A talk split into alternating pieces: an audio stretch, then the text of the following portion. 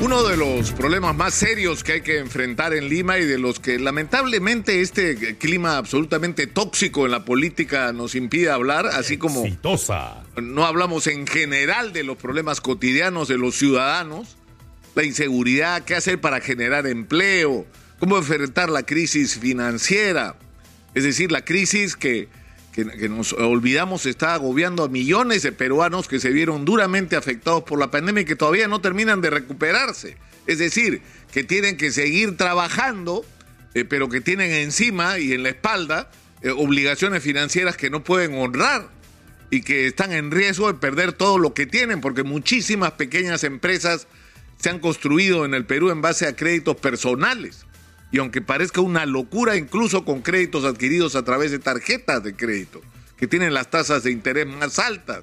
Es decir, hay infinidad de problemas que, deberíamos estar discutiendo, la crisis del sistema educativo, la crisis de la salud pública, y cómo vamos a hacer para tomar medidas agresivas para que todos los hospitales, por ejemplo, que estén parados se pongan en, operatividad al menor plazo posible, cómo darle al primer nivel de atención los recursos, la tecnología eh, que necesitan con urgencia, porque son la principal barrera para el tratamiento de, los problemas de salud pública y para impedir que la gente llegue a los hospitales, en muchos casos cuando ya es demasiado tarde, porque no se le dio una atención adecuada en el primer nivel. Entonces, todas estas cosas que deberíamos estarlas discutiendo, no las estamos discutiendo. Es como si el Perú estuviera congelado. O sea, la principal preocupación del Congreso de la República es cómo diablos hacer para traerse abajo al presidente de la República. Bajo el sistema de la vacancia, como sea, ya el otro día fue el colmo, la presidenta del Congreso, que no puede hacer eso, porque no lo puede hacer, sale a decir que yo creo que el presidente se tiene que ir. Eso puede ser su opinión personal, se la guarda como persona, pero es la presidenta del Congreso.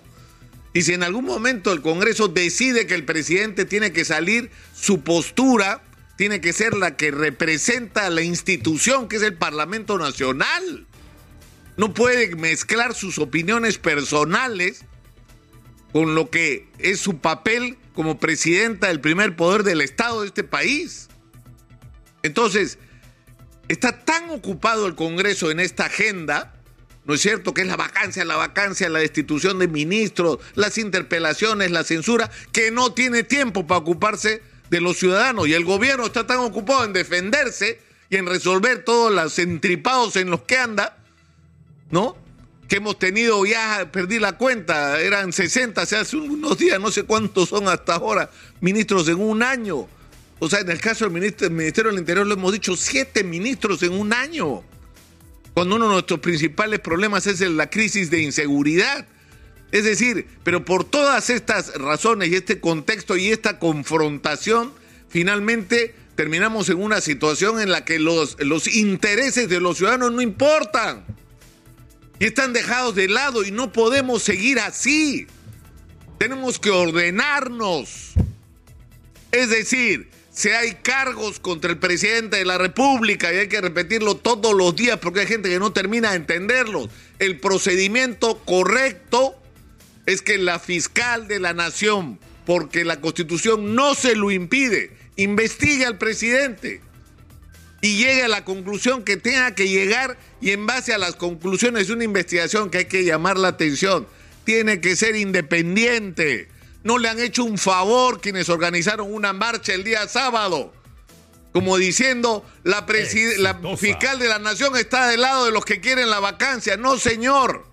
La fiscal de la nación no está del lado de nadie, está del lado de la justicia, de la verdad. Ese es el papel de la fiscal de la nación. No tomar partido en un país ya suficientemente polarizado.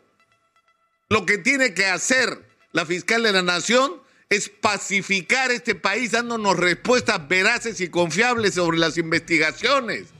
¿Estaba o no involucrado el presidente? ¿Tiene o no responsabilidad? Y eso tiene que salir de la investigación, no del hígado, no de las pasiones. Y por eso hay que mantenerse con serenidad frente a este proceso. Yo sé que es difícil pedírselo a alguna gente que ya la perdió hace rato. Pero la fiscal de la nación tiene que hacerse cargo de esta investigación. Hay quienes dicen que si al final concluye que el presidente es responsable, tenemos que esperar hasta el 2026 para acusarlo. Hay otros que opinamos que no, que si tenemos ese tipo de información no podemos quedarnos con los brazos cruzados y mirar para el techo. Que eso no lo podemos hacer, pero en fin, lo discutiremos en su momento. Pero ahora, ahora, canalizado este proceso, hay que ocuparse de los problemas de los peruanos, por Dios. ¿Hasta cuándo va a esperar la gente? ¿Hasta cuándo va a esperar la gente respuestas y soluciones a sus, a sus problemas? Y además, ¿hasta cuándo vamos a esperar para discutir todo aquello en lo que estamos de acuerdo? Hay tantas cosas, yo, insisto cada vez que puedo, discúlpenme. O sea, es tan difícil ponernos de acuerdo en activar un sistema que nos permita enfrentar la guerra contra la delincuencia, porque es una guerra. O sea, es tan difícil ponernos de acuerdo que la policía requiere equipamiento moderno, comunicaciones, vehículos, motos, respaldo, infraestructura, tecnología para combatir a la delincuencia.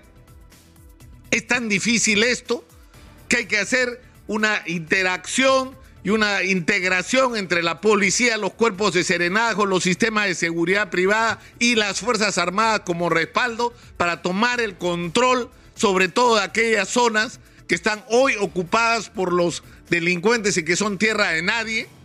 Es tan difícil ponerse de acuerdo con eso, o sea, hay que tener una particular ideología para entendernos sobre esto o sobre temas como cómo hacemos todos juntos y desde donde estemos para destrabar todo lo que está trabado en este país. Hasta hay, hospitales cuya construcción está parada y años. Hay obras de irrigación que podrían generar empleo para cientos de miles de personas que están paradas y se pasan la semana, los meses y no se destraban. Hay proyectos mineros que están esperando un mínimo de confianza en este país. Y la confianza no se le va a dar Castillo, se la tenemos que dar todos, todas las instituciones, mostrándole al mundo entero que tengamos la dificultad que tenemos, tenemos la madurez suficiente como país para resolver los problemas que otros países no han sido capaces. Porque hay periodistas de afuera que pretenden decir qué cosa es lo que tenemos que hacer acá en el Perú. No necesitamos consejos de nadie de afuera. Porque corrupción hay en todos lados. En todos lados. Pero el único país, el único, donde los presidentes están procesados, donde hay alcaldes y gobernadores presos, donde hay ministros que están haciendo cola ante la justicia para ir a la cárcel por ladrones, eso solo ocurre en el Perú. O sea que lecciones de cómo hacer las cosas y de cómo empoderar a los ciudadanos no lo va a venir a dar acá nadie, porque no las necesitamos. Entonces, enfrentemos juntos además el reto de aprovechar las oportunidades que tenemos. En las próximas semanas se va a realizar en Arequipa Perumín. Es el más importante evento de minería del mundo y no estoy exagerando. El mundo entero tiene los ojos puestos en el Perú. Es nuestra oportunidad de traernos 50 mil, 60 mil, muchísimo más, decenas de miles de millones de dólares de inversión. ¿Para qué? Para extraer el mineral de donde van a salir los recursos para resolver todos nuestros problemas. Hagámoslo juntos. El Ejecutivo, el Congreso, los medios, pongamos todo de nuestro lado, por supuesto que este proceso de explotación de nuestros recursos mineros tiene que hacer aprendiendo las lecciones, corrigiendo los errores del pasado que la existencia de un proyecto minero no implique comunidades alrededor que viven en la miseria, que implique gente feliz, que implique que si hay que hacer millonarios a los comuneros que están asentados sobre el mineral y que tienen que salir de la tierra de sus ancestros para explotar ese mineral, perfecto, fantástico, que sean millonarios. Y nadie debería llorar por eso. Es decir, hay tantas cosas que se tienen que hacer, las posibilidades extraordinarias que tenemos con la agricultura de exportación, ¿no se dan cuenta de lo que está pasando? O sea, hay arándanos, uvas, espárragos, mangos peruanos invadiendo el mundo y la lista de productos podría crecer y nuestros granos andinos podrían ser mil veces lo que son hoy día en términos de exportación.